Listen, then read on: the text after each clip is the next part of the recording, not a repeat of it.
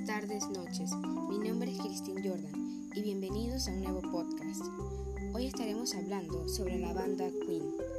Fue una banda británica de rock formada en 1970 en Londres por el cantante y pianista Freddie Mercury, el guitarrista Brian May, el baterista Roger Taylor y el bajista John Deacon. El grupo gozó de un gran éxito en el Reino Unido con álbumes como Sheer Heart Attack, y Night at the Opera. Este último llamó la atención internacionalmente, en especial por el sencillo Bohemian Rhapsody y colocó a Queen en el primer plano de la escena mundial. Es considerada una banda de gran influencia en el desarrollo del hard rock y el heavy metal.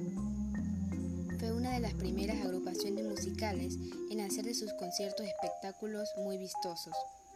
La banda cuenta con un total de 15 álbumes de estudio, 7 álbumes en vivo y numerosas recopilaciones.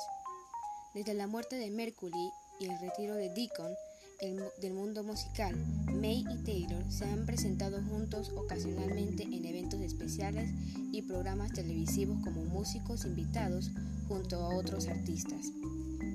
En un sondeo realizado por la emisora BBC Radio 2 en 2007, Queen fue elegido como el mejor grupo británico de todos los tiempos.